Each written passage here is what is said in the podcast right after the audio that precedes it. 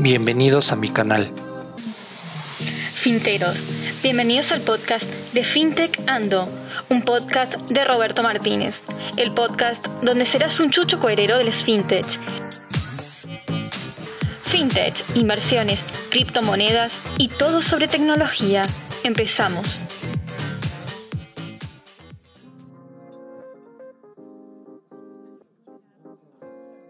Hola, hola finteros. Este es nuestro podcast número 22 de nuestro programa Finteando, donde serás un chucho cuerero de las fintech. Les traigo un señor programa titulado No tengas miedo de emprender. Aquí te platicaré de los pasos a seguir para montar un negocio, así como todo lo que tienes que diseñar en tu estatus financiero para lograrlo y sobre todo conseguir la tan anhelada libertad financiera que cualquier ser humano queremos en esta vida. Estás en Finteando. Empezamos. El espejo de la pobreza, el libro del que todo mundo habla, con más de mil ejemplares vendidos en la categoría de emprendimiento y fintech, el cual cambiará tu modo de pensar en tu vida y entorno. Si quieres ser un líder y ganador, debes de tenerlo en tu biblioteca personal. Se vende de manera mundial en Amazon. Cómpralo ya.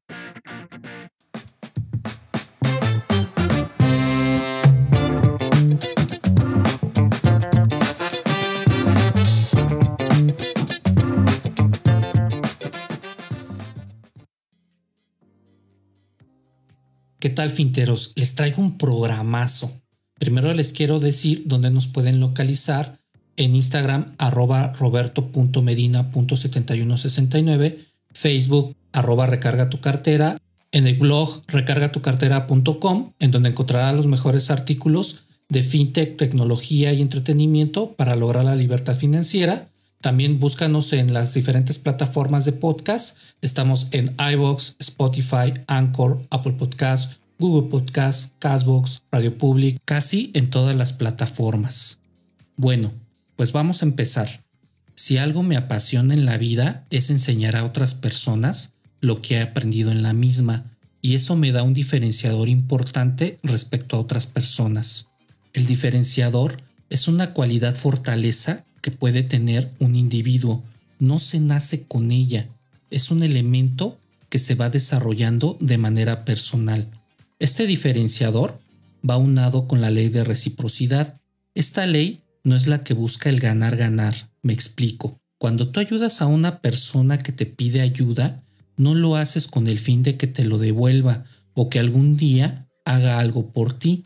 Simplemente lo haces como un favor, el cual no es un cheque que tendrá cobro algún día. Esa es la ley de reciprocidad, dar sin esperar nada a cambio. Indudablemente el destino y la vida siempre te devuelve lo que siembras. Y no es de que siembres amor y recibas otra cosa. Por lo regular, siempre es más grande de lo que recibes que de lo que llegas a dar. Es por ello que esta ley es tan limpia y de verdad hay que aprender a trabajar con ella debido a que como individuos siempre vamos a necesitar a las demás personas, esto es totalmente inminente. ¿Qué hubiera sido de Gabriel García Márquez sin su esposa Mercedes? Quiero platicarte una pequeña historia. Cuando aún no era famoso y reconocido, él plasmó en su gran obra Yo no vengo a decir un discurso que se sorprendía cómo su esposa Mercedes llevaba la comida a la casa y nunca faltó la misma cuando él no aportaba un solo peso, debido a que estaba escribiendo uno de sus tantos libros y fue tan creyente del proyecto de Gabriel que habló con el casero y le pidió que le juntara seis meses de renta, debido a que no tenían dinero para pagarla. Desde luego, el casero le hizo una cuenta abismal y le bastó la palabra de Mercedes. Cuando llevaba el paquete con un libro de 590 cuartillas escritas en máquina a doble espacio llamado Cien años de soledad, con dirección a la gran Argentina a un editor llamado Francisco Purrúa, el operador del correo pesó el paquete y le dijo, son 82 pesos. Mercedes contó los billetes y las monedas sueltas que le quedaban en la cartera y se enfrentó a la triste realidad y dijo, solo tenemos 53 pesos. Abrieron el paquete, lo dividieron en dos partes iguales y mandaron la segunda mitad, pensando en mandar la primera en lo que conseguían más dinero, y lo demás es historia. Fue tanto el encanto de la editorial que el mismo Purrúa le mandó el dinero para que mandara la primera parte de su escrito, un ejemplar que vendió más de un millón de copias en aquellos tiempos de un gran escritor, el cual no tuvo miedo al fracaso y contó con el apoyo de alguien que creyó ciegamente en su proyecto y lo logró. Por eso, debes de encontrar a tu Mercedes que te acompañe en tus proyectos y locuras, que te apoye cuando estás emprendiendo y sobre todo que te acompañe para levantarte del inminente fracaso. Y es totalmente natural que el hombre pueda tener miedo a perder o al fracaso, pero debes de estar seguro que todos llegamos a ese punto en algún eslabón de nuestra vida. Lo más importante es que te prepares para la caída y tener un plan B cuando el destino te alcance. Si observas a los grandes emprendedores, ellos no nacieron exitosos, ellos fracasaron y tomaron la filosofía de aprender del error para no volverlos a cometer. ¿Qué hubiera sido del creador del iPhone si cuando lo echaron de su propia empresa se hubiera tirado al drama? Simplemente el iPhone no hubiera existido.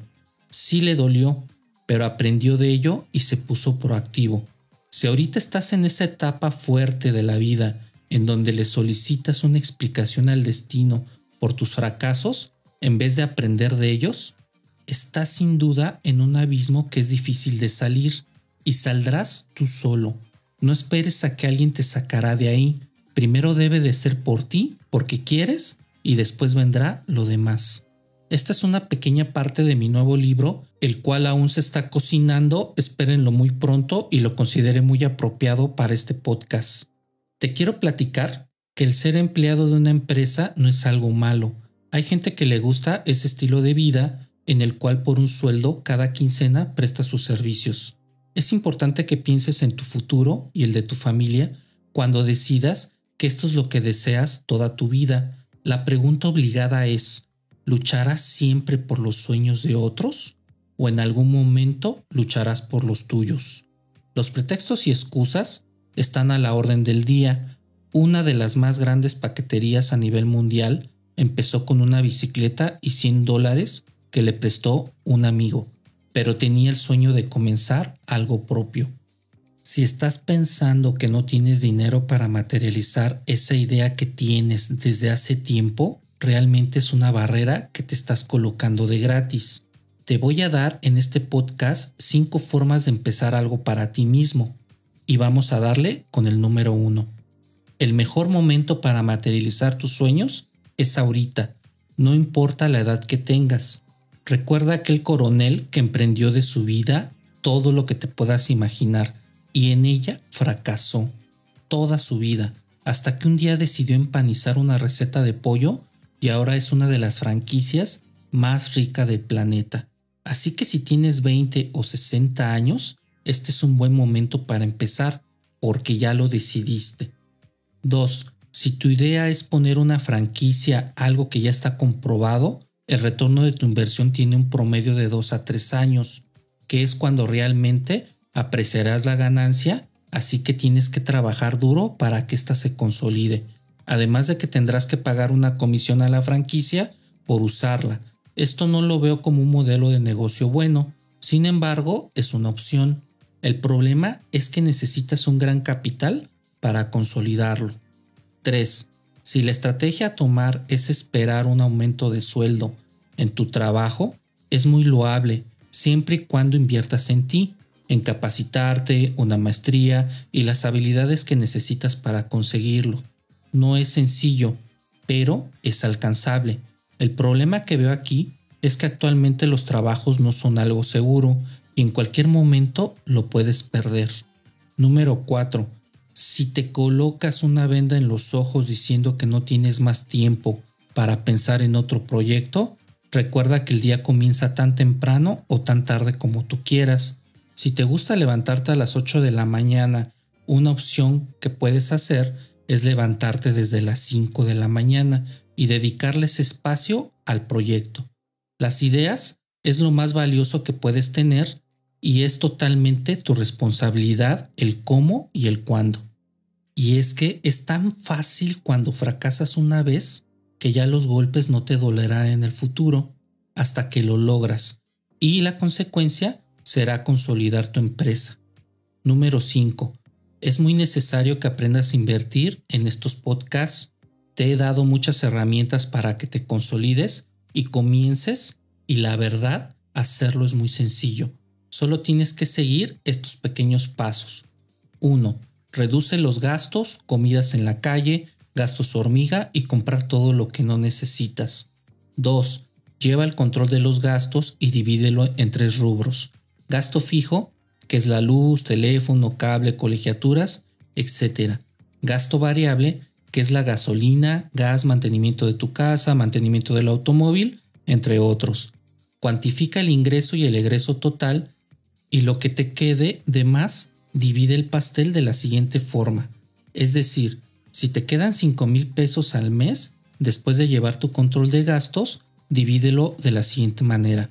20% a invertirlo, 30% fondo de emergencia, 50% en gastos de seguros, automóvil, casa, seguro de vida, gastos médicos. Cuando tengas estos seguros, ese 50% mételo a invertir y ahora será el 70% de la inversión de ese excedente. Cuando ya tengas el fondo de emergencia, debes de invertir el 100% de ese excedente de tus ingresos. 3. Paga tus deudas. No puedes lograr estos pasos si adquieres deuda.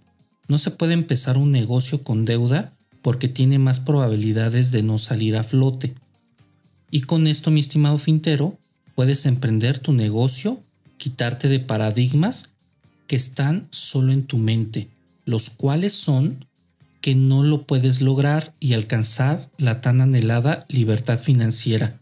Y te recuerdo, el gran momento para realizarlo es ahorita, porque ya te dije cómo, de una manera muy estructurada y paso a paso cómo realizarlo.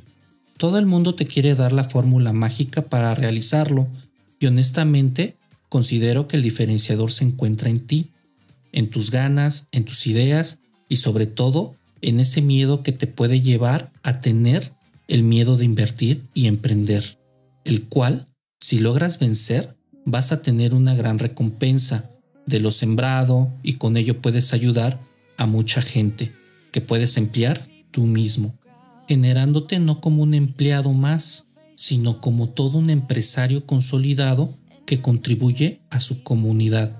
No te cobran por soñar, pero sí te cobran por materializar tus sueños. Es difícil, pero si lo logras de verdad, estarás en un mundo del cual solo se tratará de crear las cosas que estaban dentro de ti, que son tus sueños. La mente es tan poderosa que si te visualizas de esa manera, conseguirás todo lo que te propongas y el miedo solo será un polvo que te tendrás que sacudir de vez en cuando. Bueno, finteros, con esto ya son unos chuchos cuereros en emprender sus sueños y estrategias de inversión. Estoy con ustedes. Chao. Recuerda seguirme en mis redes sociales en Instagram arroba roberto.medina.7169, en Facebook arroba recarga tu cartera, en el blog recargatucartera.com, donde vas a encontrar los mejores artículos de fintech, tecnología, negocios y emprendimiento. Y por supuesto, Búscanos en los podcasts de este programa en las plataformas de iBox, Spotify, Anchor, Apple Podcasts, Castbox, Radio Public y TuneIn. Si eres un apasionado de Finteando, apoya el programa con aportaciones voluntarias. Solo tienes que dar en las manos azules en la plataforma de ebooks y Anchor para poder hacerlo. Esta aportación es para que el programa se siga dando como hasta ahorita Además, en la plataforma de ebooks tendrás episodios especiales para fans como tú, donde podrás sugerir temas y ser en algún momento invitado al programa. Si te apetece y puedes, aporta. Si no, espera los episodios regulares como los has escuchado hasta ahorita.